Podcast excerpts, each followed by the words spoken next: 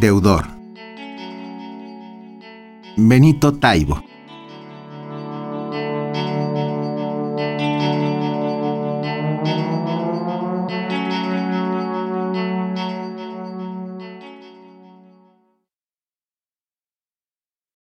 No ha parado de sonar la puerta toda la mañana.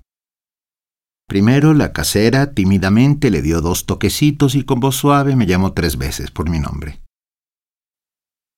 Luego vino el del gas, más agresivo. Puso el dedo en el timbre seis minutos con cuarenta y nueve segundos y acabó gritando en el pasillo, Hijo de puta. Los cobradores de la enciclopedia tienen otro estilo. Parece que rasparan la madera, intuyendo feroces el enorme queso en el que me he convertido. El cartero, puntual, desliza los estados de cuenta de los bancos, sin saber que al otro lado están a punto de alcanzar la altura del Kilimanjaro. El lechero tiene más carácter.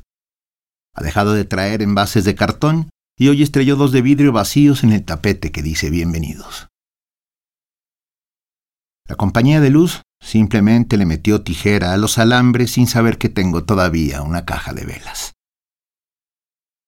Suena el teléfono y no caigo. Me lo cortaron en mayo.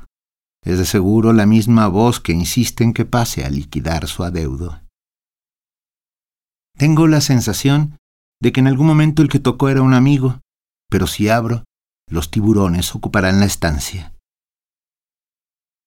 Sobre las dos de la tarde escuché claramente la voz del de la tienda y no sé qué decía acerca de huevos, jamón y Coca-Colas. Sigo sentado en la taza del baño con las piernas dormidas y me vale. Estoy releyendo por tercera vez el libro de Bukowski. Mientras no me acerque a la puerta, hay esperanza.